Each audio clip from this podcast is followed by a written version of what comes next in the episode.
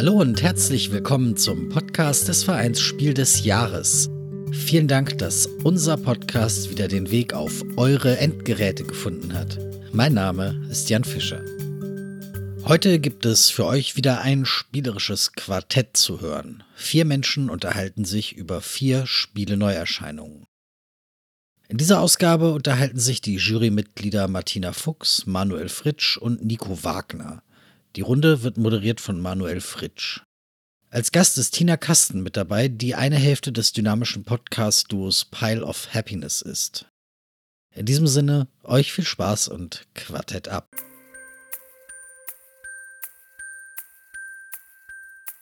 Herzlich willkommen zum Spielerischen Quartett, eine neue Folge hier beim Spiel des Jahres Podcast. Mein Name ist Manuel Fritsch und ich freue mich sehr auf meine drei MitstreiterInnen heute, alle drei versierte PodcasterInnen. Und ich begrüße natürlich unseren Gast, unsere Gästin Tina. Schönen guten Morgen. Hallo. Das Guten Morgen kriege ich, nicht, äh, krieg ich nicht raus. Äh, das ist einfach meine Podcast-Altlast, äh, die ich hier mitschleppe.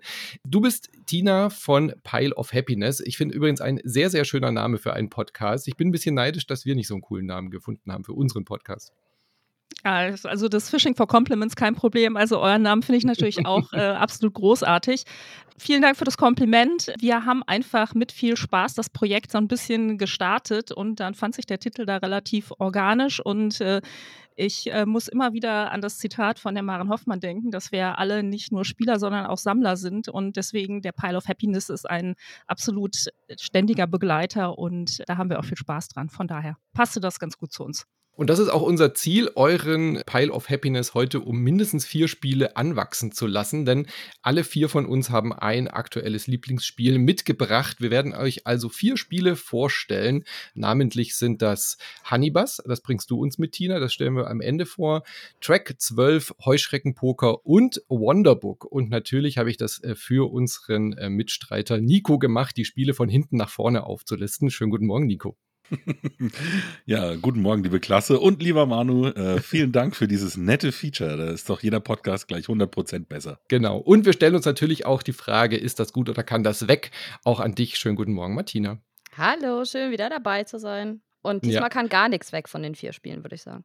Spoiler greifst ja schon vorweg hier. Aber ich bin sehr gespannt. Nein, ich bin sehr gespannt, ob wir heute Spiele weglassen oder sie behalten. Genau das wollen wir machen. Aber Martina, dann fangen wir doch mit deinem Spiel an. Du hast schon gesagt, das darf auf jeden Fall bleiben. Die Rede ist von Wonderbook. Das ist das Spiel, was du uns heute vorstellst. Ich kann ja mal so ein bisschen die Eckdaten noch sagen. Es ist für ein bis vier spielende Personen, äh, dauert circa 60 bis 90 Minuten ab zehn Jahren, ist ein recht äh, einsteigerfreundliches Spiel, Fragezeichen. Da werden wir gleich drüber reden von den DesignerInnen Martino Ciacera und Michelle Piccolini. Das äh, hoffe ich mal, dass ich es richtig ausgesprochen habe. Und ja, ich kann kein Italienisch, tut mir leid. Da kannst du mich gerne verbessern. Und ist bei uns bei ähm, Abacus Spiele erschienen wie der Manu schon gesagt hat, für eins bis vier Spielerinnen ab zehn. Es ist ein Abenteuerspiel. Und ich muss sagen, es ist für mich in diesem Jahrgang eins meiner liebsten Kampagnenspiele eigentlich, äh, die wir überhaupt hatten. Man muss dazu aber auch sagen, wir hatten diesmal relativ wenig Kampagnenspiele. Das Ganze spielt in einer ganz tollen Welt. Wir sind in Oniria und Oniria ist die Heimat einer uralten Drachenzivilisation. Und wir haben dieses Wonderbook vor uns, was in einem alten Turm liegt. Und dieses Wonderbook ist das Portal in diese Drachenwelt. Und wir spielen eine Gruppe von Kids, die so ein paar Drachen über so einem Turm gesehen haben. Und das ist auch unser erstes Kapitel, was wir spielen. Wir gehen in diesen Turm rein und finden dieses Wonderbook und müssen da so ein paar Aufgaben erledigen, um dann dieses Wonderbook an uns nehmen zu können und dann in die Welt der Drachen hineinkommen zu können. Damit fängt man an. Und das Coole ist, dass die vier Heldinnen, die wir spielen, sind halt jugendliche Helden. Also so ein bisschen aus dem Leben gegriffen. Wir haben einen Streamer zum Beispiel. Also ich glaube, das ist das erste Mal in meinem Leben, dass ich einen Streamer spielen konnte. Wir haben eine Boxerin, wir haben eine Cheerleaderin und wir haben den Sportler. Also es sind halt irgendwie jugendliche Charaktere. Nach dem ersten Kapitel dürfen wir dieses Buch öffnen. Und sobald wir dieses Buch öffnen, und das wird der einzige Spoiler sein, den ich heute mhm. äh, nenne, sehen wir einen ganz großen Baum. Also es ist ein Pop-up-Buch. Ne? Viele von uns kennen das so aus der Kindheit oder so vielleicht. Das ist ein Buch, was man aufmacht und dann dieser ähm, Baum geht dann auf. Und zwischendrin, äh, zwischen den Kapiteln immer wieder können wir irgendwelche Sachen umklappen, aufmachen und so weiter, wie äh, in Kindertagen. Ne? Da gibt es auch immer so Bücher mit, äh, ziehst du hier an der Lasche und da und irgendwas kommt raus. Und das ist eigentlich das Coole und Innovative an diesem Buch. Tina, das war ja auch ein absoluter Hingucker, oder? Wir hatten uns ja auch auf der Spielwarenmesse, nee, nicht bei der Spielwarenmesse, bei der Messe in Essen getroffen, fast in der Nähe von dem ersten Exemplar von Wonderbook, äh, gleich nebenan. Und das war das Gesprächsthema auf der Messe, bei euch wahrscheinlich auch. Auf jeden Fall. Also dieses Pop-up-Buch ist halt ein Element, was man so, also ich kann mich zumindest nicht daran erinnern, das in einem anderen Spiel schon mal gesehen zu haben. Und es ist halt unheimlich ansprechend, ist grafisch schön aufbereitet. Von daher ist es was, was, glaube ich, jedem ins Auge gefallen ist. Da führte kein Weg dran vorbei. Ich habe dann auch auf der Messe tatsächlich kein Exemplar abbekommen, sondern musste mich mhm. noch ein bisschen gedulden. Man fragt sich bei diesem Spiel ja tatsächlich, wenn man das sieht und wenn man es dann auch spielt und aufklappt und erlebt, warum zur Hölle ist da noch niemand vorher drauf gekommen, oder? Also das ist einer dieser Ideen, wo man denkt, ja, die Pop-up-Books gibt es so lange, seit unserer Kindheit gibt es die. Warum hat da noch keiner oder keine ein Spiel daraus entwickelt? Fand ich völlig faszinierend, dass immer wieder trotzdem Spieleentwickler und Entwicklerinnen auf solche Ideen kommen, da ein, ein Würfelspiel einzubauen. Ja, aber es ist ja auch äh, relativ schwierig, das, glaube ich, so hinzubekommen, dass du A damit spielen kannst und B, dass das halt auch nicht kaputt geht und so weiter. Mhm. Und wir haben natürlich, wenn wir uns an die Kinderbücher, unsere, also an die Bücher unserer Kindheit erinnern, dann haben wir ganz viele Seiten. Hier haben wir eine Seite, also wir machen es einmal auf und das ist relativ statisch und das kann sich noch verändern, was man dann aufgeklappt hat. Aber natürlich ist es total innovativ und es ist wie du am Anfang schon gesagt hast, relativ einsteigerfreundlich. Also wir haben wenig Regeln am Anfang. Wir haben ein sehr leichtes Kampfsystem, denn wie das so ist, wir haben natürlich auch Böse, gegen die wir kämpfen müssen. Wir müssen zwar manchmal auch ein paar Aufgaben und so erfüllen, aber wie in so einem richtigen Abenteuerspiel müssen wir gegen die Bösen kämpfen und das sind hier die Würms. Toller Name. Sehen alle gleich aus, es sind so äh, Figuren, die so ein bisschen wie verknöcherte Drachen aussehen, die ihre äh, Mäuler aufmachen. Ihr könnt das jetzt alle nicht sehen, wie ich das gerade zeige hier beim Podcast. Sehr große Mäuler. Und äh, diese Würms bekämpfen wir, die kommen teilweise raus und die müssen wir dann als Helden bekämpfen, indem wir und wir müssen noch andere Aufgaben und so weiter machen. Jetzt habe ich meinen Faden verloren. Dann fragen wir doch Nico, ob er den Faden im Spiel gefunden hat. Es ist ja ein Kampagnenspiel.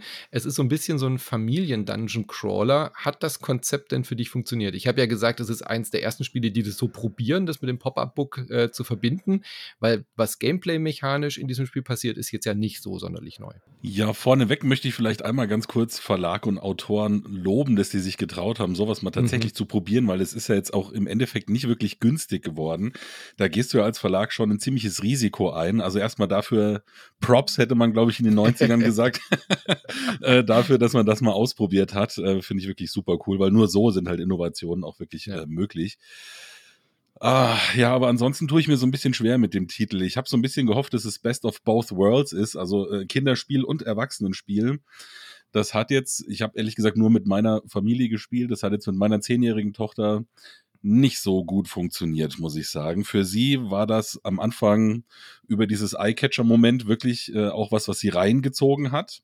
Und die ersten ein, zwei, drei, sagen wir mal bis zur Hälfte der, der Kampagnenkapitel ähm, war sie auch noch wirklich mit Feuereifer dabei aber dann ist es ihr halt zu sehr mechanisch gewesen. Also man macht ja dann doch immer ziemlich häufig das Gleiche. Man läuft irgendwie rum oder macht halt so einen Würfelkampf zum hundertsten Mal. Das hat sie dann irgendwie nicht genug abgeholt, um sie dran zu halten. Also für ein Kinderspiel dann irgendwie doch nicht immersiv genug für, für sie jetzt anscheinend. Und ich muss ehrlich sagen, für mich war es dann irgendwann zu kindlich wieder. Also da war dann irgendwie für einen Erwachsenen auch wieder zu wenig Anspruch dran. Und das halt irgendwie bis zum Schluss spannend zu finden. Finde ich sehr schade, weil eigentlich, wie gesagt, war ich ein großer Fan auch von, von diesem Paket oder von dem Produkt, als ich es gesehen habe. Es konnte jetzt bei uns nicht so wirklich richtig einschlagen. Also ich könnte mir vorstellen, dass es eher was ist, was wirklich eine Kindergruppe mit sich spielt oder Familien, die nicht so viel Spielererfahrung haben wie wir. Aber ich glaube, für viel Spieler ist es tatsächlich dann doch ein bisschen mau zum Schluss raus. Ich weiß nicht, wie ging es euch denn da?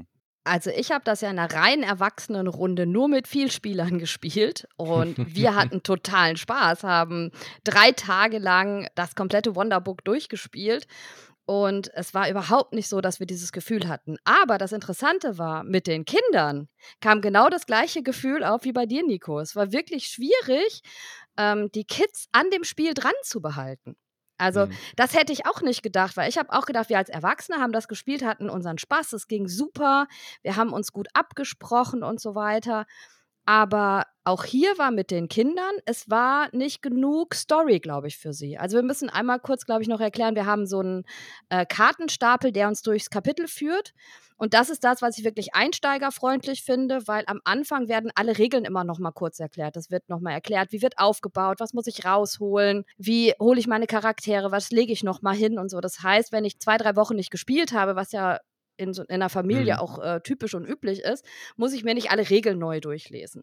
Also das haben sie wirklich auch sehr einsteigerfreundlich gemacht. Aber die Story, die drin war, hat auch bei uns mit den Kids überhaupt nicht gehalten, obwohl wir hier die totale Drachenfanin da haben. Ne? Also allein das hätte ähm, reichen müssen.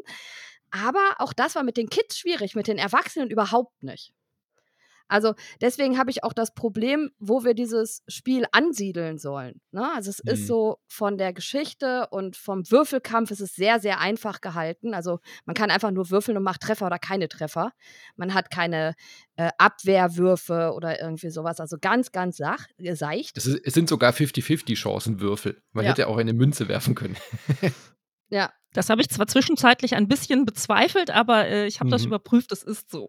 Ja. Wie kam es denn bei euch an, das Spiel? Also ich habe es auch in einer Erwachsenenrunde gespielt. Wir haben das zu dritt gespielt, haben aber alle vier Charaktere mit ins Spiel genommen, um so ein bisschen den kompletten mhm. Eindruck zu haben. Und bei solchen Spielen ist ja häufig so, dass die komplette Party da auch den, sag ich mal, ausgewogensten Spieleindruck gibt ich habe so ein bisschen eine Mischung von beidem, was jetzt Martina und Nico geschildert haben, äh, erlebt. Also ich hatte teilweise fast das Gefühl, ich habe so zwei Erlebnisebenen, die gerade irgendwie ganz unterschiedlich stattfinden. Denn was ich faszinierend fand äh, über das, sage ich jetzt mal, reine Material und diesen Wow-Moment, wenn man das Buch erstmal aufklappt, hinaus, dass, und ich möchte jetzt hier auch nicht äh, wirklich spoilern, aber es gibt halt so, hm, ich sage jetzt mal im besten Sinne des Wortes, verspielte Elemente in diesem mhm. Spiel, wo man mit dem Material halt wirklich auf, sage ich jetzt mal, eine unverbraucht kindlich verspielte Art und Weise umgeht, was dieses klassische ähm, Spielerlebnis auch durchaus so auflockert und unterbricht. Das, das fand ich sehr schön, sehr erfrischend. Aber es gibt halt auch diesen doch wenig innovativen Mechanismus dieses, dieses Abenteuerspiels, dieser, dieser Kämpfe mit den Würms. Und auch da, wir hatten zum Beispiel gerade so in der, in der Mitte, äh, so in Kapitel 3, 4, so ein paar Momente, wo es dann auch, sage ich jetzt mal, Teile gibt, wo, sage ich jetzt mal, die, die Aufgabe oder der Schwierigkeitsgrad der Aufgabe schon mal variieren kann. Da hatten wir so ein bisschen eine, eine, eine Entwicklung, die so eine Aufgabe sehr zäh gemacht hat. Da hatte ich genau, Nico, das, was du gesagt hattest, dieses Gefühl, dass man 20 Runden lang das Gleiche macht. Und ich hatte jetzt zwei, sage ich jetzt mal, GelegenheitsspielerInnen, die mit mir gespielt haben. Die haben mir nach dem Kapitel gesagt, boah, war das doof. Da war ich froh, dass die mit mir weitergespielt haben. Ähm, aber das war immer sehr von der Situation abhängig. Also bei uns sind zum Beispiel dann Mission 5 und 6 wieder sehr gut gelaufen. Da sind die Charaktere weiterentwickelt, haben mehr Fähigkeiten. Und da hatten wir so dann, dass dieses Spielerlebnis so ans Laufen kam und man Fähigkeiten einsetzen konnte und dass es nicht sich so lange gezogen hat und wo man dann einfach so ein bisschen äh, das Material genießen konnte, die Effekte genießen konnte. Also so ein bisschen tatsächlich beides. Und ich glaube, das ist so ein bisschen der, der Punkt, auf den es für mich zuläuft. Das, das Glück ist ein wesentlicher Faktor, dadurch, dass es ein rein würfelbasiertes Kampfsystem ist. Und daraus können sich halt, glaube ich, Situationen ergeben, wo sich das so ein bisschen, bisschen ziehen kann. Und das mhm. ist halt so ein bisschen schade. Ähm, mein Eindruck war so ein bisschen, wenn die, das Material und die Geschichte sich so ein bisschen davon gelöst hätten und einfach weniger in dieses, ähm, weniger äh, in, in dieses klassische Spiel eingebettet hätten, dann hätte das vielleicht sogar mehr wirken können. Wäre jetzt so mein Eindruck. Also ich hatte wirklich auch diese Momente, wo du das Material anguckst und dann, ich will auch nichts verraten, jetzt ist es wieder dieser typische äh, Spoiler-Ausweichmodus ähm, hier, aber äh, es gibt ja so diese Momente, da machst du wirklich was mit dem Material und die waren sau cool, da hast du ja echt gedacht, Mensch, was ist das für eine coole Idee, bitte mehr davon, aber dann hattest du halt, weil du gerade jetzt gesagt hast, Material genießen, dann hattest du halt auch wieder diese Momente, diese Würms kommen durch so einen Kartenstapel rein und das Ganze Feld, wenn man so will, das da in dem Buch aufgemacht wird, ist in so äh, Abteilungen unterteilt. Ja, und da passen halt, wenn es hochkommt, vier von diesen Figuren drauf. Und dann stehen da halt schon vier und jetzt heißt es auf einmal so, da kommen noch mal vier hin und dann genießt du das Material nicht mehr, weil dann sitzt du da und versuchst krampfhaft irgendwelche Figuren da noch drauf zu quetschen. Und die purzeln ohne, aus dem Buch raus. Ja, genau, ohne dass ja. sie halt irgendwie umpurzeln oder so. Das fand ich dann tatsächlich einfach nur nervig. Und ähm, auch mit den Karten, Martina hat vorhin vollkommen recht gehabt, wenn sie sagt, es ist sehr schön gemacht, dass man immer wieder reingeholt wird, jedes Kapitel. Aber es gab halt auch, und ich gehe jetzt natürlich erstmal davon aus, dass ich zu blöd dafür gewesen bin. Das will ich gar nicht dem Spiel anlasten. Aber es gab schon auch zwei, drei Situationen, da mussten wir dann nochmal zurückblättern sozusagen im Kartenstapel, weil wir etwas übersehen oder falsch verstanden haben und nicht weitergekommen sind. Ich glaube, ich habe dich sogar auch einmal angerufen, Martina, wenn ich mich richtig ja. erinnere. Ich fand es nicht immer so eindeutig, wie es dann vielleicht sein müsste, um halt jetzt äh, so ganz Gelegenheitsspieler auch abzuholen. Man kann sich dann vieles denken, aber halt nur, wenn du die entsprechende Erfahrung hast.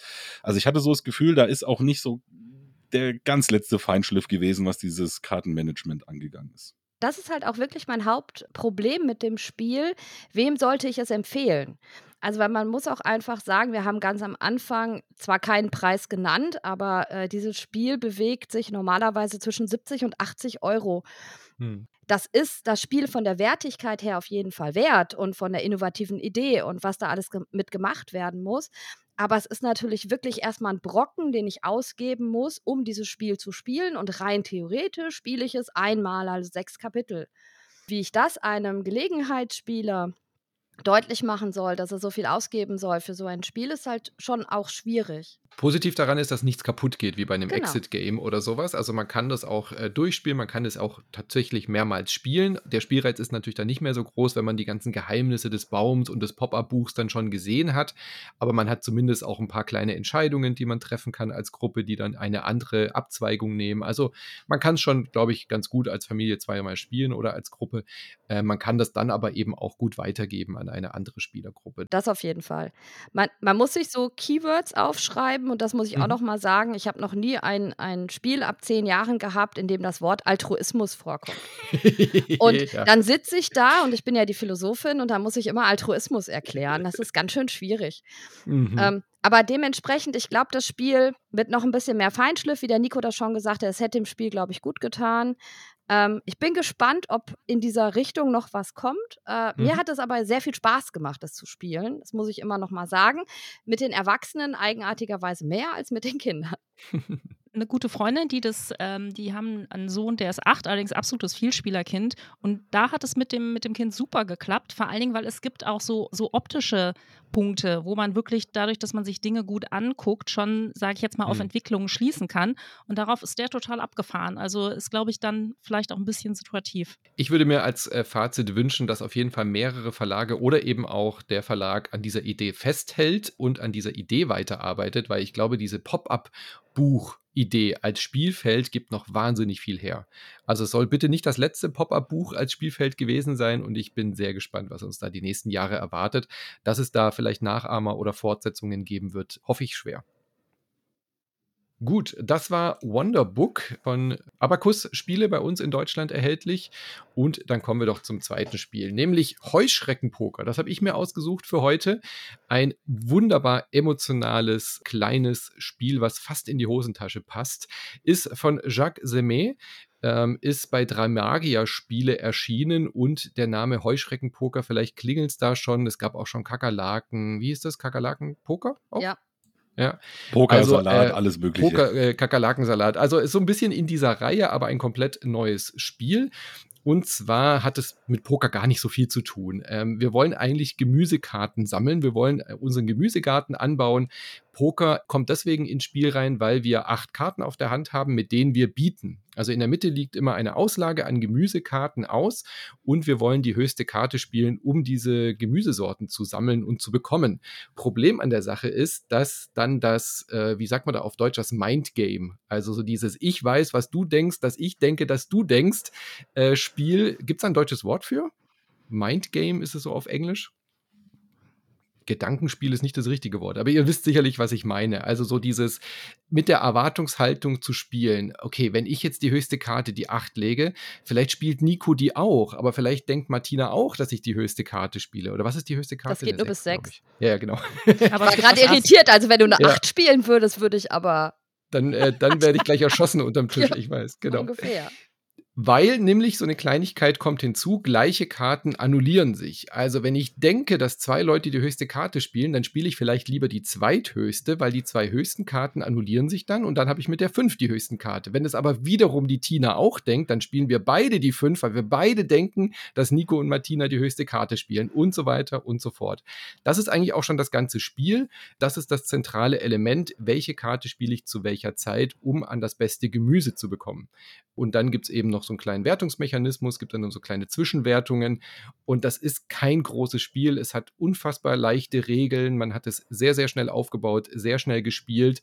Und für mich ist es ein kleines Highlight, weil es unfassbar viele Emotionen an den Spieltisch bringt es ist kein Spiel für Leute, die sich schnell und gerne ärgern lassen bei Spielen. Das muss man vielleicht dazu sagen. Äh, wie ist denn eure Erfahrung? Also bei uns ist das Spiel so ein absolutes, manche hier in meiner Spielegruppe lieben es und manche wollen das nie wieder spielen. Du hast noch die Heuschrecken vergessen, weil das Ganze heißt ja Heuschreckenpoker, weil wir nie die Heuschrecken haben wollen, weil die Heuschrecken unseren Gemüsegarten auffressen.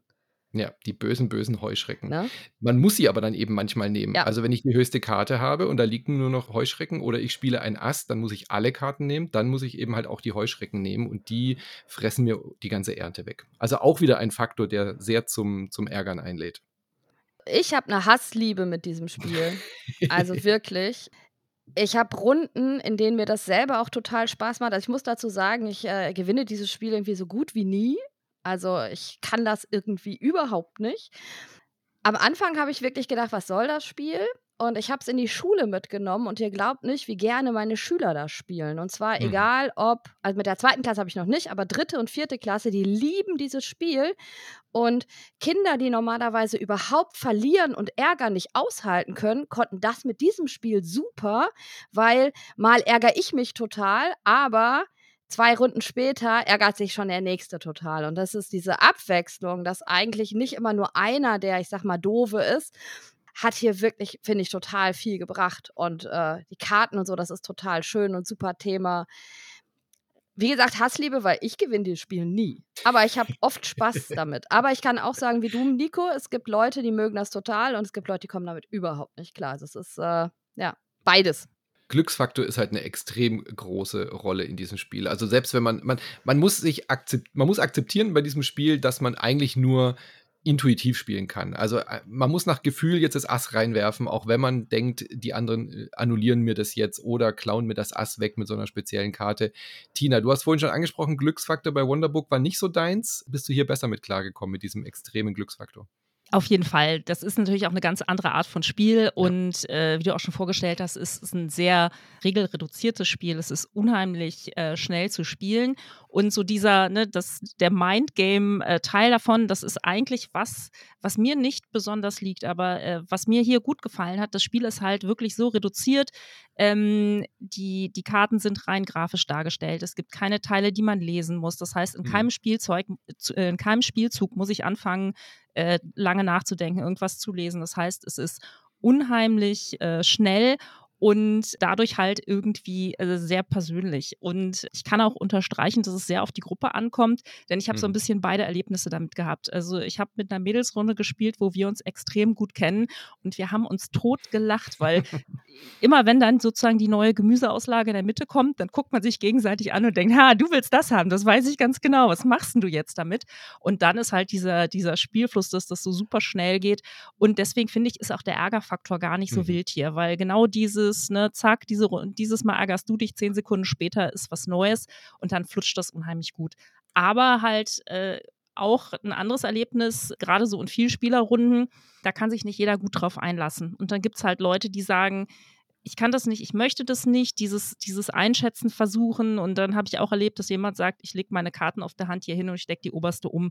Also mhm. das, mich stresst es, darüber nachdenken zu müssen. Ne? Deswegen glaube ich, absolut eine Frage, passt die Runde, ne? haben die Mitspielenden da Bock drauf oder nicht? Und dann kann das halt super zünden man kann dieses Spiel nicht wirklich kontrollieren. Das muss man wirklich auch akzeptieren. Und das habe ich in meinen Gruppen auch erlebt, dass manche Leute sagen dann so, ja, aber das ist doch völlig egal, was ich hier mache. Also, auch wenn ich denke, dass du die höchste Karte spielst, äh, ich kann es ja nicht wissen und dann kann ich doch random irgendeine Karte reinschmeißen und dann beweisen sie es einem quasi auch und spielen irgendwelche Karten und können damit auch Punkte machen. Also, natürlich kann man jedes Spiel kaputt spielen, man muss sich schon auch auf ein Spiel einlassen, meiner Meinung nach.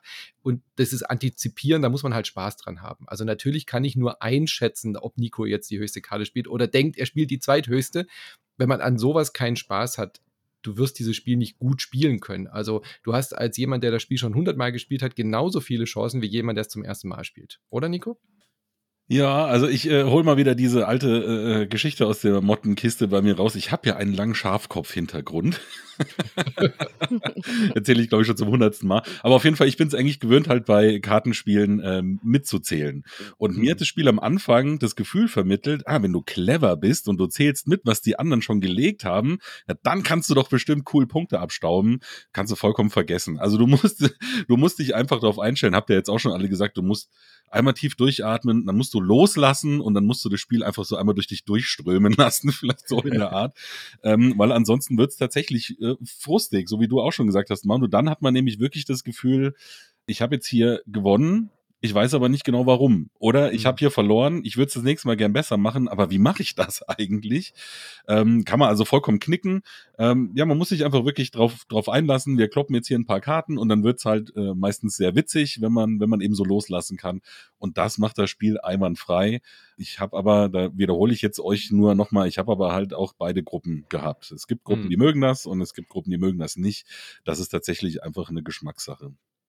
Diese Illusion von dem Mitzählen kommt halt daher, dass man immer alle acht Karten, die man auf der Hand hat, also die Karten 1 bis 6 als Zahlen und das Ass und den Ass-Killer, damit kann man quasi Asse töten oder eben Asse klauen, ähm, die hat man ja immer auf der Hand. Das heißt, man kann sich schon merken, wenn drei Leute jetzt schon ein Ass gespielt haben, dann bin ich wohl der Einzige, der noch ein Ass übrig hat.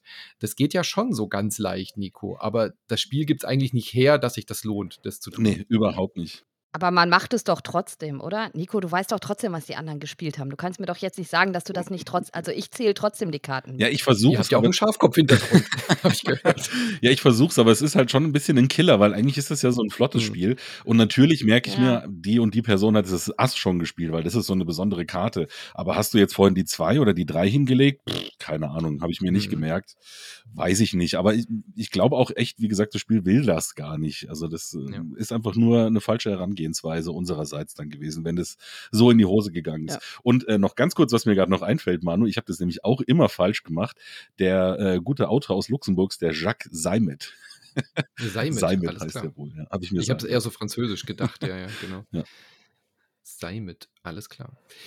Also ja, es, es, es ist kein großes Spiel, es ist kein großer Wurf, aber ich finde, es passt gut in diese Reihe dieser kleinen, wie du schon gesagt hast, Nico. So ein kleiner Kartenklopper, den man halt auch wunderbar als Absacker nochmal auf den Tisch bringen kann. Die Spielzeit Viertelstunde, 20 Minuten maximal inklusive erklären. Und äh, das ist auch so ein Spiel, wo man dann sagt, alles klar, komm, wir machen nochmal eine Runde. Ich will auf jeden Fall eine Revanche. Ich habe hier haushoch äh, verloren. Ich will jetzt diese, diese Erdbeeren und diese Brokkoli und die äh, Grashüpfer kriegst du diesmal alle. Also ich habe es äh, immer noch sehr gerne hier. Wenn man Kinder dazu bringen will, dass sie Brokkoli haben wollen, dann äh, lohnt sich dieses genau. Spiel auch. Selten, dass man das mitkriegt. Ich, ich finde, der Verlag hat es einfach mittlerweile wirklich geschafft, dass man sagen kann, es ist halt ein typisches Drei-Magier-Spiel. Die haben sich wirklich einen Ruf erarbeitet und so ein Spiel ist das. Wenn man die sonst mag, kann man das wieder bedenkenlos sich besorgen. Ist halt einfach ein typisches Drei-Magier-Spiel.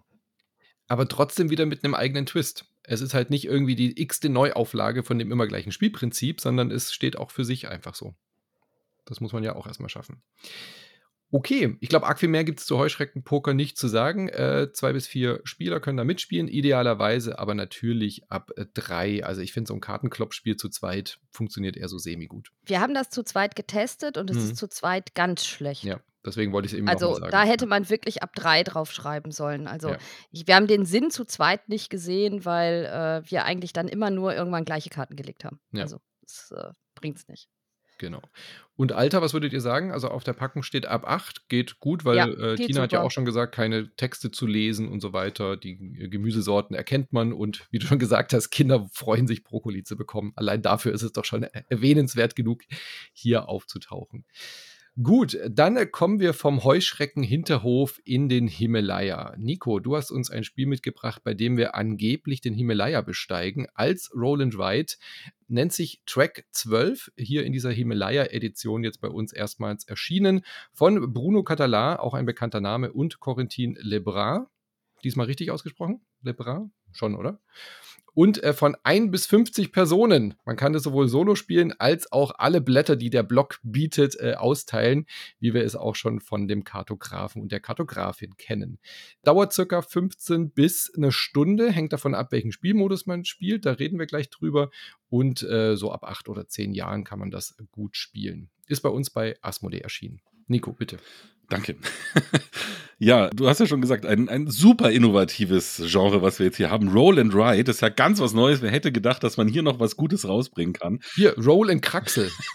ja, aber ich äh, verrate natürlich jetzt nicht zu viel, weil es ja mein Spiel ist, dass ich vorneweg schon mal sagen kann. Mir hat es tatsächlich wirklich nochmal äh, ja was Neues gebracht in dem Genre. Ich hätte es ja nicht für möglich gehalten. Also wir haben diese äh, Berge auf den Blöcken. Wir fangen äh, standardmäßig mit drei verschiedenen Gipfeln an, die wir erklimmen können. Und auf jedem Gipfel sind 19 so Kreise unterschiedlich angeordnet. Je nachdem, welchen Berg man eben erklimmen will, gibt es da so engere Passagen, wo die so ganz schmal in der Kette hintereinander liegen, diese Kreise. Und manchmal sind die auch einfach so alle aufeinander geklumpt, dass es halt ziemlich einfach ist, diesen Berg zu besteigen. Denn was versuche ich? Ich werfe zwei Würfel und die benutze ich in einer Art und Weise, die ich gleich erkläre, um Zahlen einzutragen. Und dann versuche ich entweder Seilschaften, heißen die, glaube ich, in dem Spiel zu bilden. Das heißt, ich äh, versuche aneinanderhängende Zahlen äh, da irgendwie ein, angrenzend äh, reinzuschreiben, also 7, 8, 9, 10 und so weiter. Oder ich versuche, sowas wie Basiscamps sind es, glaube ich, bin mir nicht ganz sicher, zu bilden. Dann versuche ich möglichst immer Cluster derselben Ziffern da irgendwie reinzuschreiben.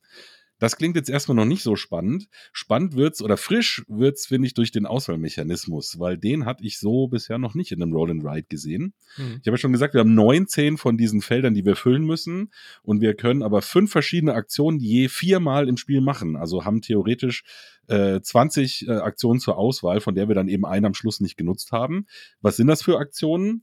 Wir haben zwei Würfel, 0 bis 5 und der andere geht 1 bis 6. Wir werfen die und dann können wir uns jedes Mal, wenn wir dran sind, entscheiden, möchte ich die höchste Zahl nehmen, die da gerade liegt, möchte ich die niedrigste Zahl nehmen, die da gerade liegt, oder bilde ich aus diesen zwei Würfeln Summe, Differenz oder Produkt. Und diese Zahl trage ich dann ein, kreuze mir ab, dass ich diese Aktion einmal gemacht habe. Und wenn ich dann zum Beispiel viermal die Summe gebildet habe, kann ich das halt nicht mehr machen. Das heißt, das muss ich mir schon gut einteilen. Irgendwann kommt man dann auf den Trichter, naja, so hohe ungerade Zahlen wie 7, 9, 11, die kann ich wahrscheinlich nur bilden, wenn ich noch ein Plus übrig habe am Schluss, weil mit 5 und 6 kriege ich halt äh, das nicht anders hin. Und so nach und nach wird man dann auch echt besser in dem Spiel. Mm, Und ähm, ja, also äh, mehr ist es in dem Spiel eigentlich gar nicht, was es zu erklären gibt. Und für mich ergibt sich wirklich der Reiz daraus, zum einen halt zu gucken, ähm, wie mache ich diese Verbindung oder diese Cluster ähm, besonders gut, weil das in verschiedenen Wertungen unterschiedlich gut ist, was ich da machen kann. Und dass diese Berge unterschiedlich sich wirklich spielen. Also wenn ich diesen, ach, ich habe vergessen, wie die heißen, ähm, diesen dritten halt, den schwersten habe, dann darf ich da auch gewisse Zahlen nicht mehr eintragen, die ich vorher noch eintragen durfte. Und dann sind es, wie gesagt, sehr schmale Straßen oder Gänge, die ich da hochklettern muss. Das heißt, da ist dann das Risiko vielleicht auch mal höher, dass ich mich verzocke und das eintragen muss, was dann nicht gut nebendran passt und die Wertung zerschreddert. Das macht für mich wirklich einen großen Reiz aus. Und was es dann noch getoppt hat für mich, ist die Tatsache, dass es da ja so eine Art Kampagne gibt. Man kann sich noch verschiedene andere Pläne freischalten und auch noch Fähigkeiten, die ich dann einsetzen kann. Und das war wirklich so die Kirsche oben auf dem Sahnehäubchen für mich. Ein richtig cooles Roll and Ride, was, wie gesagt, für mich echt nochmal frischen Himalaya-Wind reingebracht hat in das Genre. Frische Bergluft, ja. Möchte jemand äh, eine Gegenstimme erheben gegen Track 12 oder schließen wir uns des Lobes an? Weil ich habe auch nur Lobeshymnen für das Spiel, deswegen warte ich mal, ob ihr, ihr zwei was habt. Ich weiß gar nicht, ob ich es, nachdem ich es jetzt angefangen habe, online zu spielen mit Manu, ob ich es wirklich noch am Papier spielen möchte. Also ich, ich weiß nicht, wie das bei euch in den Runden war. Äh, manchmal habe ich eine leichte Überforderung des Aussuchens, äh, welche Zahl benutze ich jetzt am besten. Das ist gerade dann, wenn man ähm, mit, mit Leuten spielt, die ein bisschen länger grübeln, könnte das ein bisschen schwieriger sein. Das Coole ist halt, dass man nur einen Würfelwurf für alle die ganze Zeit hat. Mhm sodass alle gleichzeitig überlegen können. Ich finde es sehr interessant, dass sich das Spiel halt auch ein bisschen verändert, dass wir nachher Kreise haben, in die wir äh, nur niedrige Zahlen bis sechs schreiben dürfen.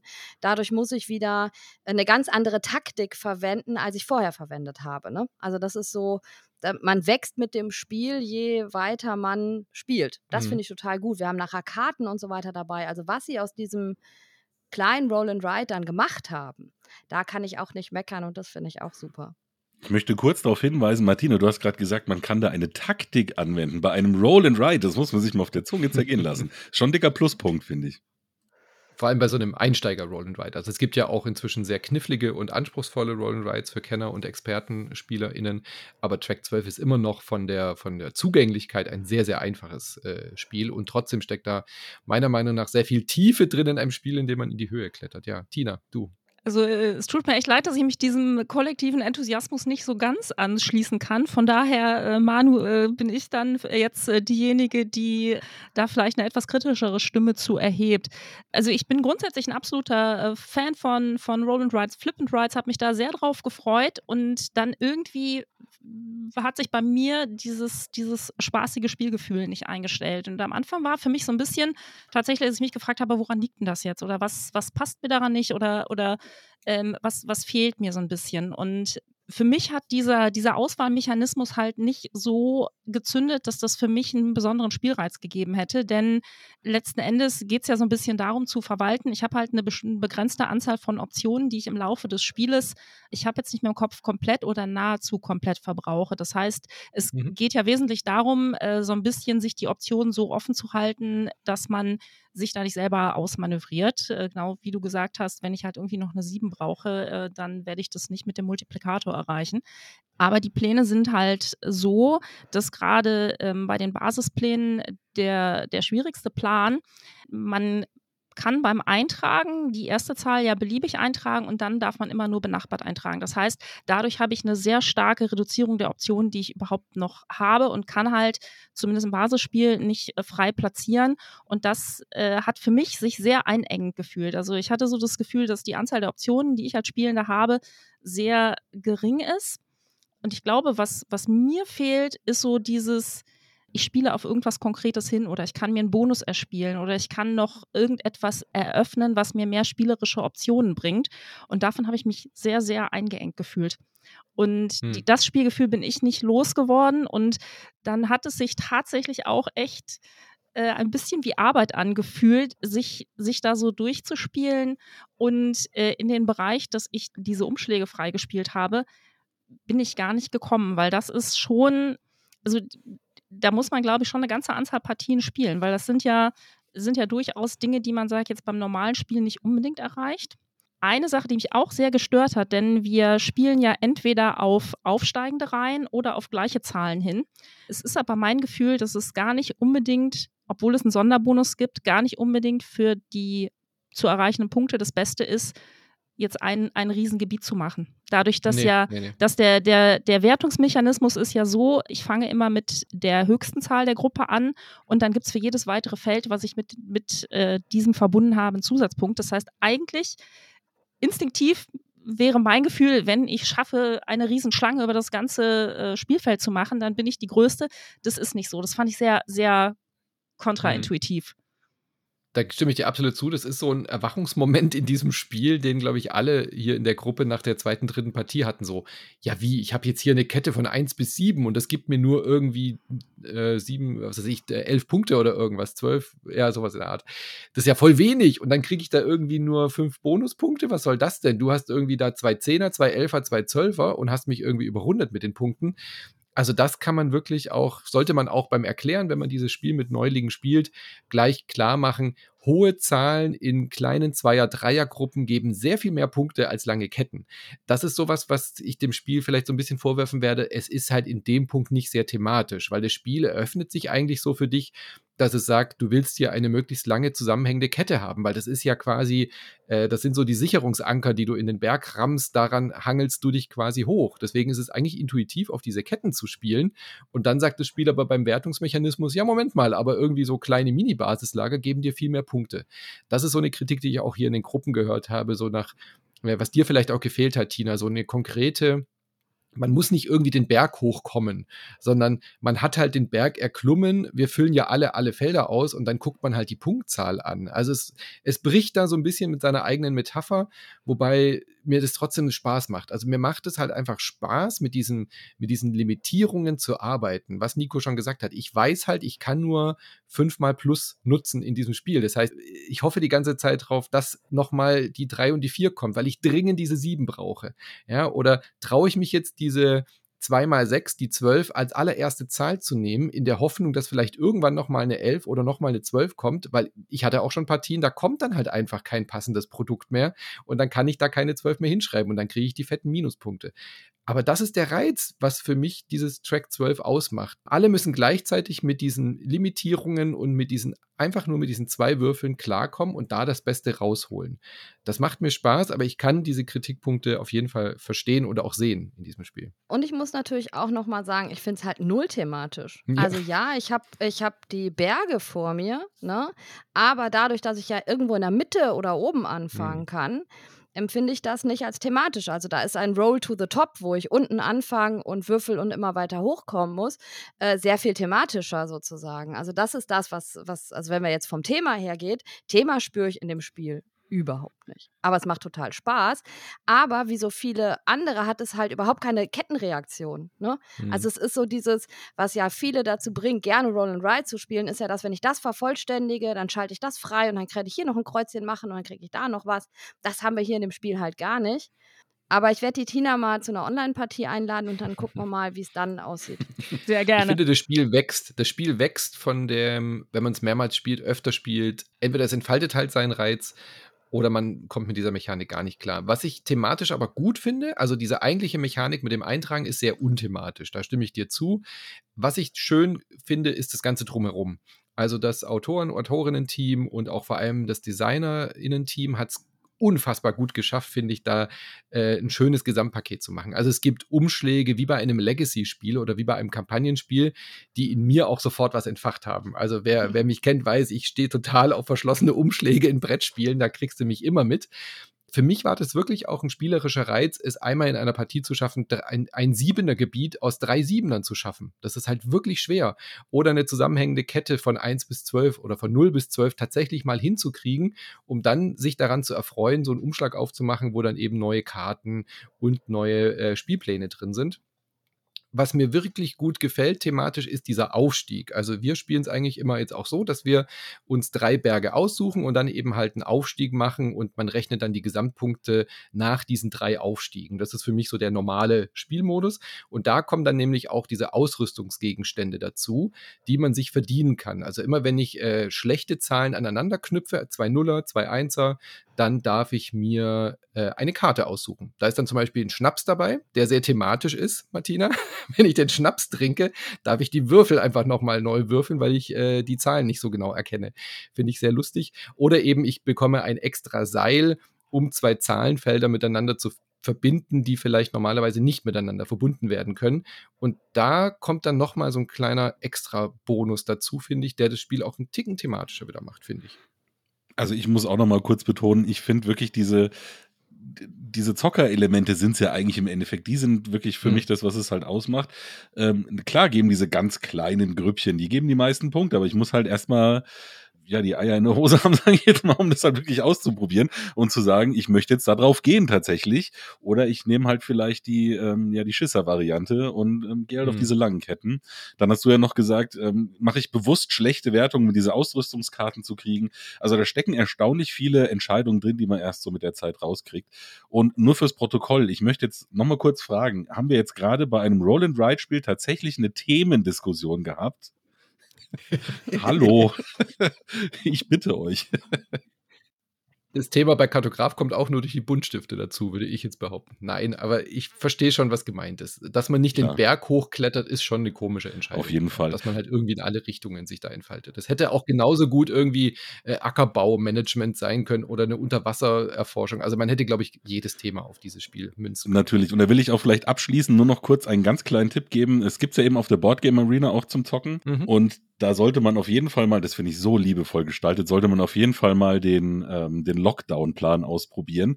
Oh ja. Die haben nämlich äh, so ein, eine Wohnung in, im äh, Blaupausen-Ansichtsriss äh, da äh, dargestellt und du musst dann quasi dein, wie war das nochmal, du musst dein Sofa mit dem Kühlschrank verbinden als Kette, genau. um deinen Schreibtisch eine möglichst große Zone rumbilden, weil du da natürlich nicht wegkommst. An der Tür möchtest du eine möglichst kleine Zahl eintragen, weil das sind deine Kontakte, die du hattest und so weiter und so fort. Mhm. Also das finde ich wirklich sehr liebevoll liebevoll gestaltet. Wer Thema sucht, der muss unbedingt den Plan mal spielen. Vielleicht ein, eine abschließende versöhnliche Anmerkung äh, von, von meiner Seite noch. Also ich kann sehr wohl eingestehen, dass es wahrscheinlich daran liegt, dass mir so ein bisschen die Zockergene dafür fehlen. Aber äh, was ich dann taktisch reizvoll fand, ich habe auch die Solo-Variante ausprobiert.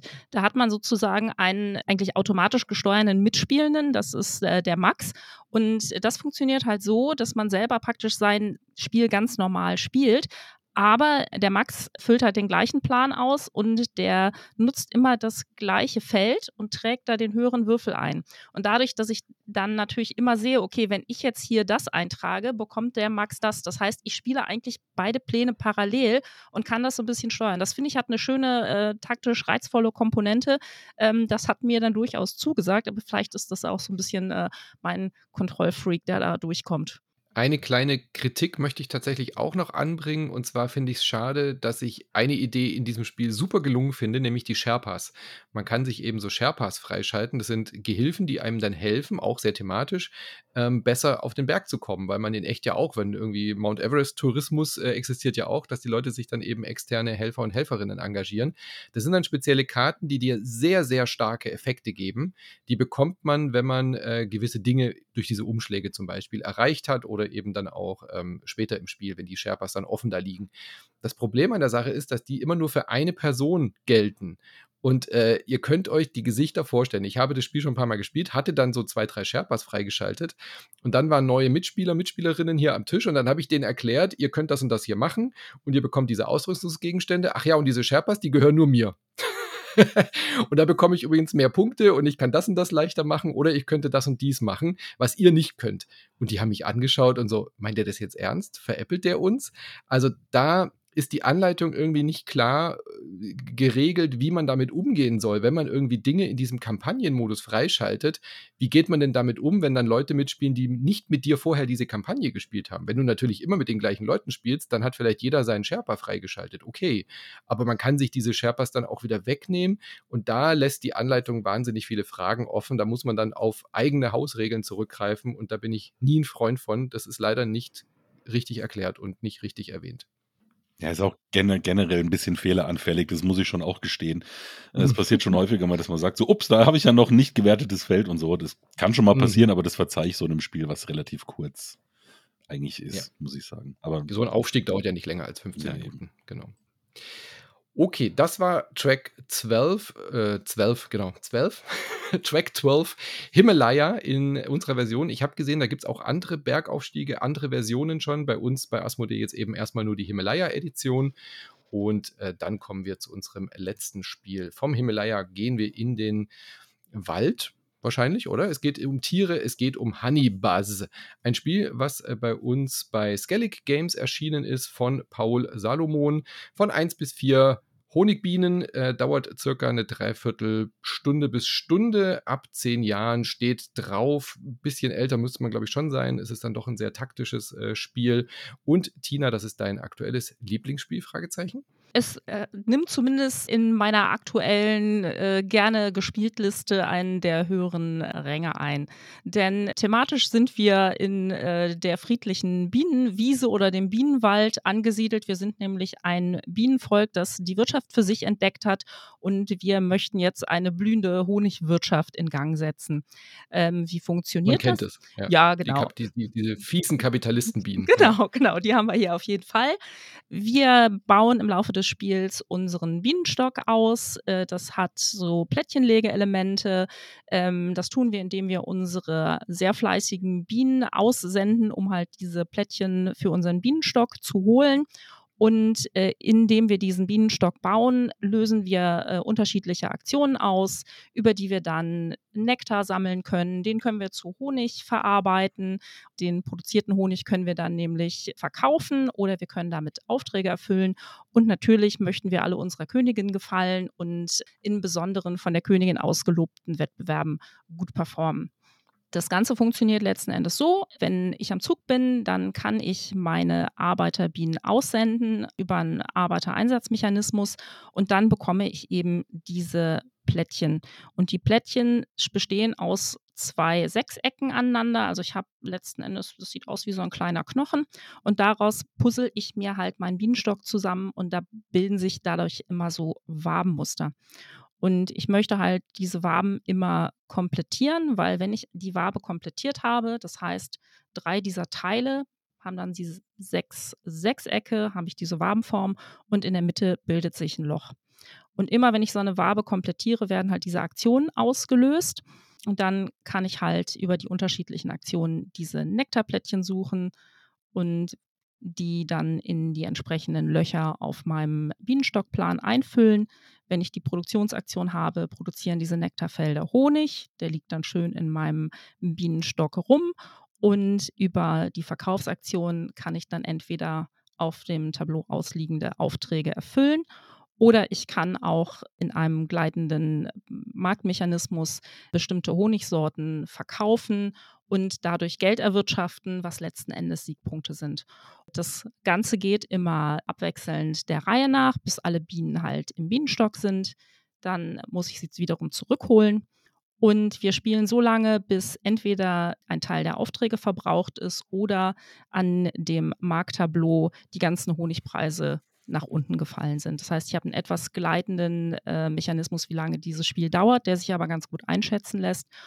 Und äh, letzten Endes ist es ein eigentlich ein knallhartes Effizienz-Optimierspiel, weil es wird Mhm. auf jeden Fall belohnt, wenn ich schaffe, halt durch das Bauen äh, meines Bienenstocks die Aktion optimal zu verketten und so einzusetzen, dass ich es halt einfach am effizientesten gestalte. Es kommt so unschuldig daher, das Spiel. Aber da hat es wirklich faustdick hinter den. Na, Ohren haben Bienen ja nicht, oder? Was haben die denn? Hinter den Fühlern.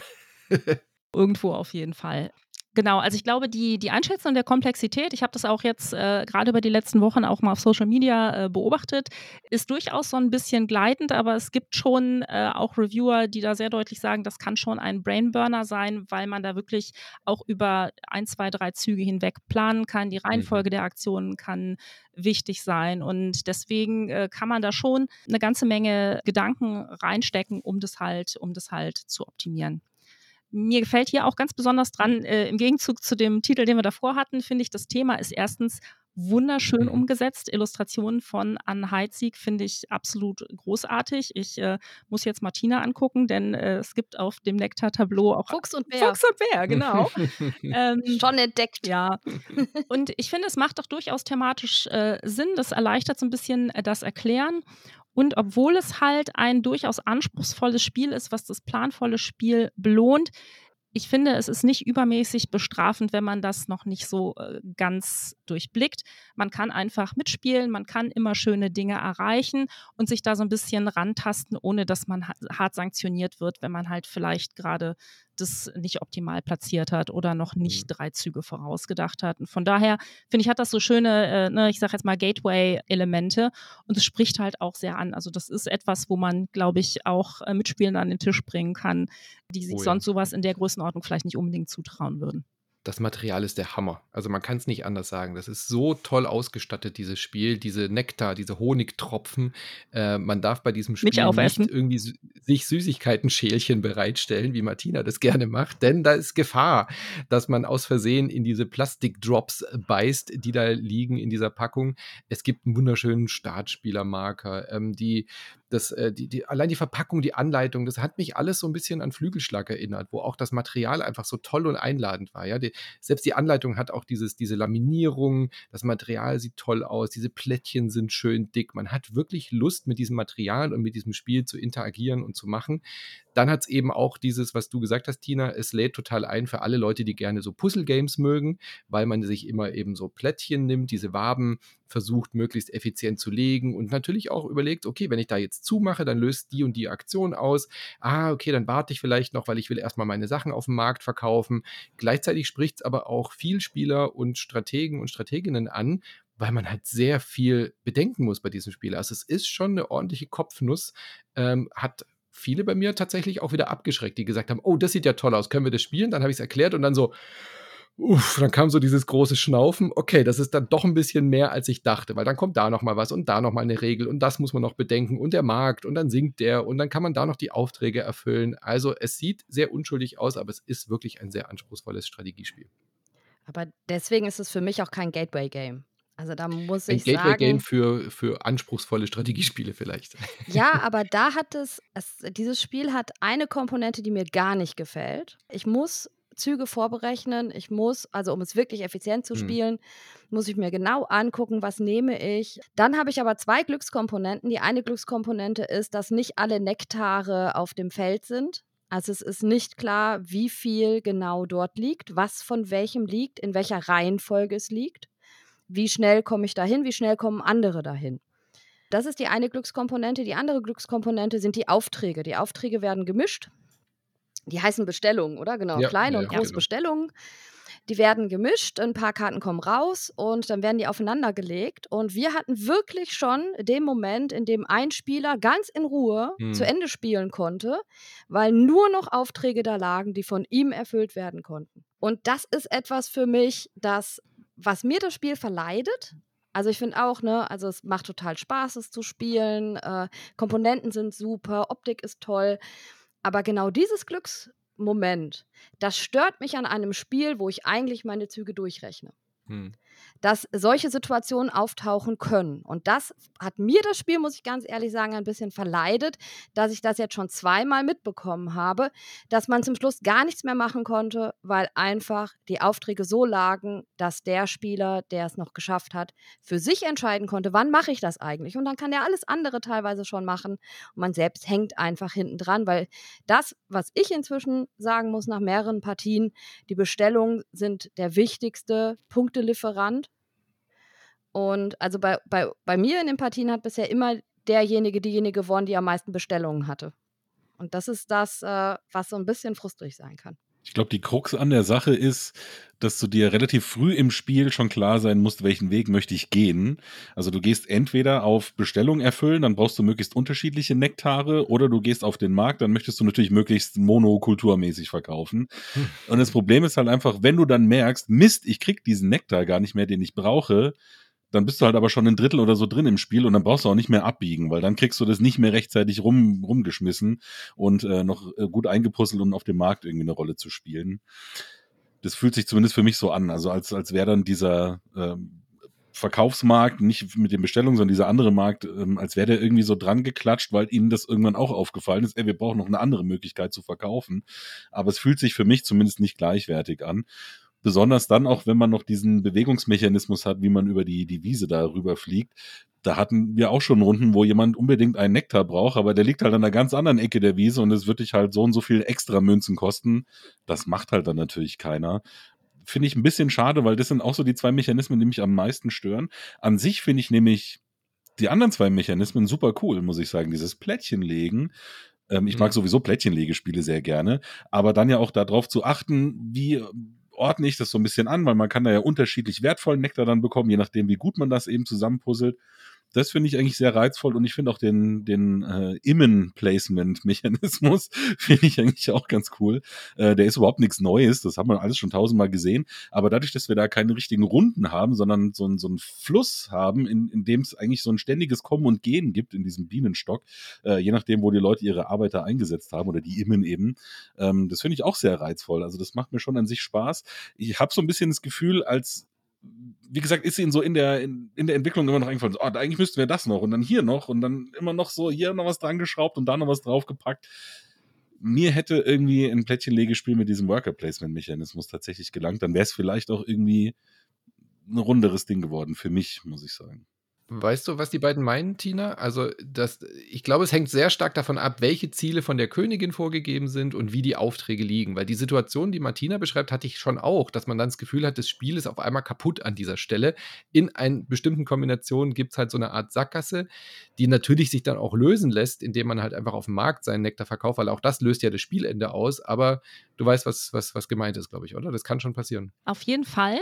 Genau die Situation, dass die Aufträge so lagen, dass bestimmte Mitspielende davon jetzt, sage ich jetzt mal, durch den vorhandenen Nektar ausgeschlossen sind. Das habe ich so tatsächlich nicht erlebt. Und ich habe im Gegenzug auch schon erlebt, wie jemand mit einer, ich verkaufe nur Honig, ich erfülle genau mhm. null Aufträge, wirklich null Aufträge, äh, am Ende auch äh, äh gewonnen hat. Denn das ist was, ähm, ich glaube, durch, durch die Thematik und so wie man äh, so ein bisschen auch äh, sozialisiert ist äh, als Brettspieler, ich glaube, jeder hat so das äh, erste Gefühl, äh, Aufträge zu erfüllen, weil die liegen halt auch mhm. da.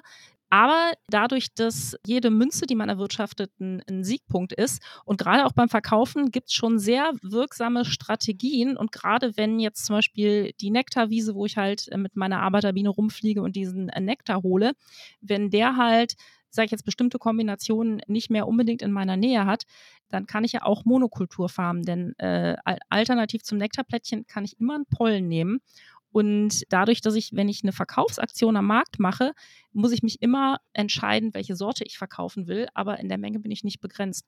Und dadurch kann man, wenn man dann so Pollenhaufen auf häuft, kann man da auch ziemlich einen, ziemlichen Druck auf die Mitspielenden äh, ausüben. Denn äh, ich finde schon, dass es halt auch durchaus interaktive Komponenten hat, weil man ja ganz genau sieht, wie sind die anderen unterwegs? Wer ist sozusagen für welchen Wettbewerb der Königin? Da gibt es nämlich auch immer einen, wo es ein Wettrennen ist. Also wer hat eine bestimmte Bedingung zuerst erfüllt?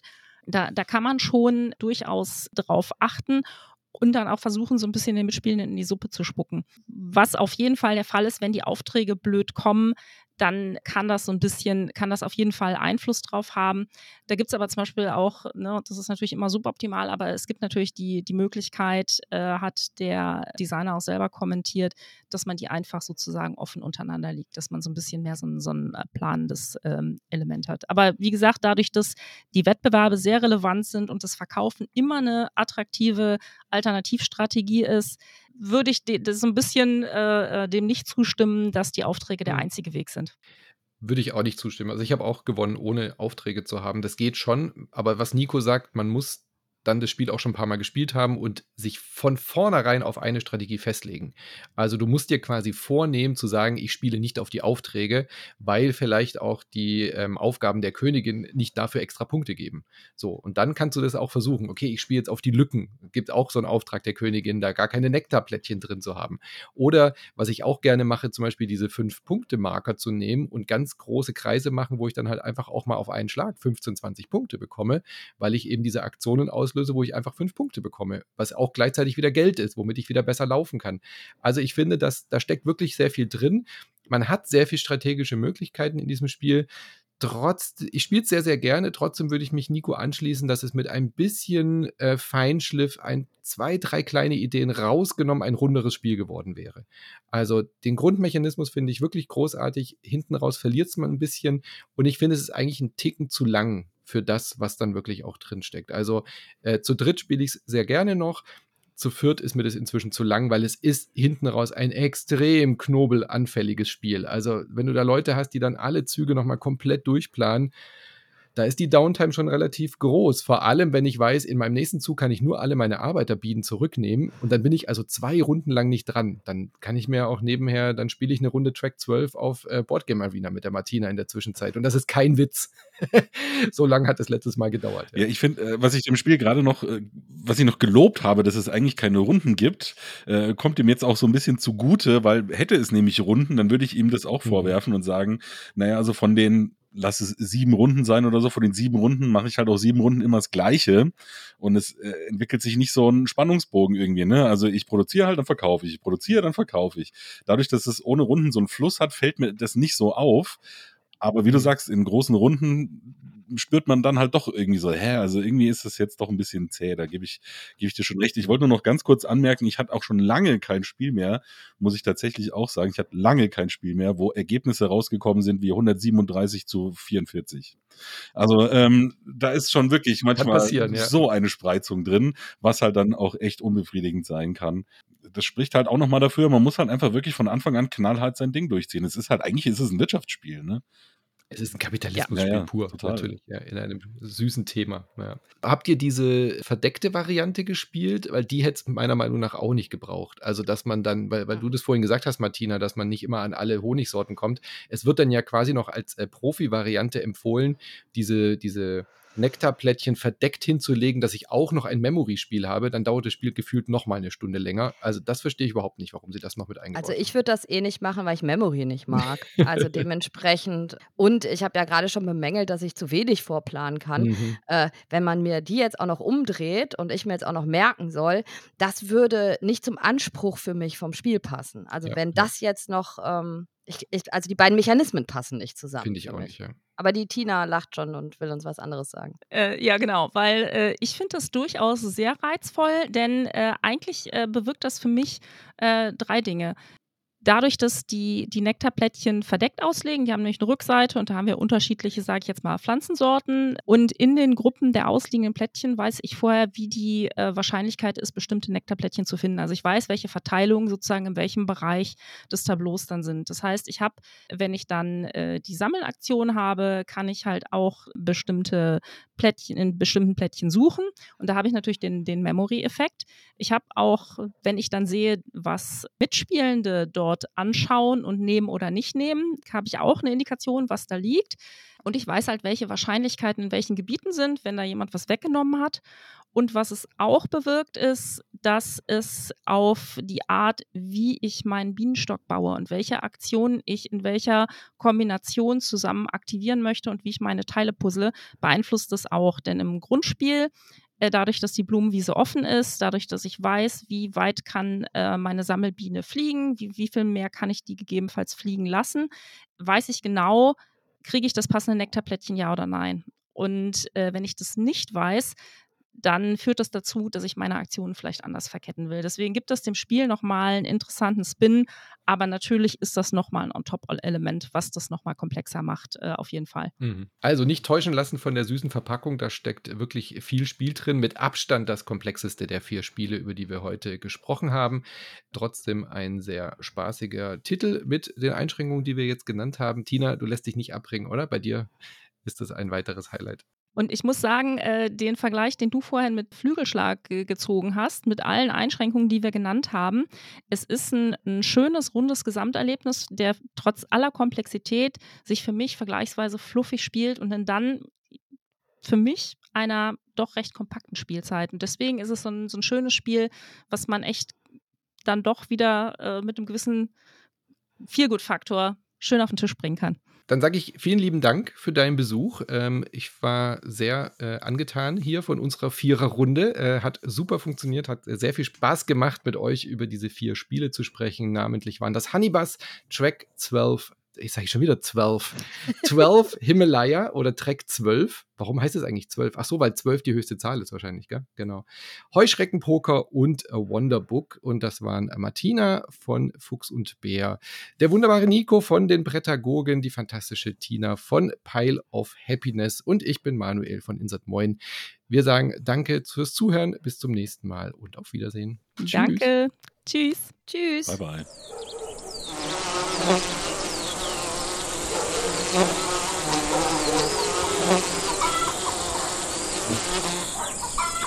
Und damit willkommen zurück. Falls ihr euch auch fragt, Bienen haben keine Ohren, können allerdings mit ihren Fühlern und ihren Körperhärchen Schallwellen wahrnehmen. Die besprochenen Spiele in dieser Ausgabe waren Wonderbook von Martino Chiacchiera, erschienen bei Abacus Spiele, Heuschreckenpoker von Jacques Zeimet, erschienen bei Drei Magier, Track 12 Himalaya von Bruno Catala und Corentin Lebras, erschienen bei Asmodee, und Hannibas von Paul Salomon erschien bei Skellig Games. Vielen Dank an Martina Fuchs, Manuel Fritsch und Nico Wagner. Einen ganz besonders herzlichen Dank natürlich an Tina Kasten. Und selbstverständlich auch an euch, an den Geräten zu Hause oder unterwegs. Vielen Dank fürs Hören. Wir hoffen, es hat euch gefallen. Dies war ein Podcast des Vereins Spiel des Jahres. Unser Titelsong stammt von Only Meath und heißt Light. Mein Name ist Jan Fischer. Ich hoffe, wir hören uns bald wieder. Bleibt gesund und selbstverständlich hört nicht auf zu spielen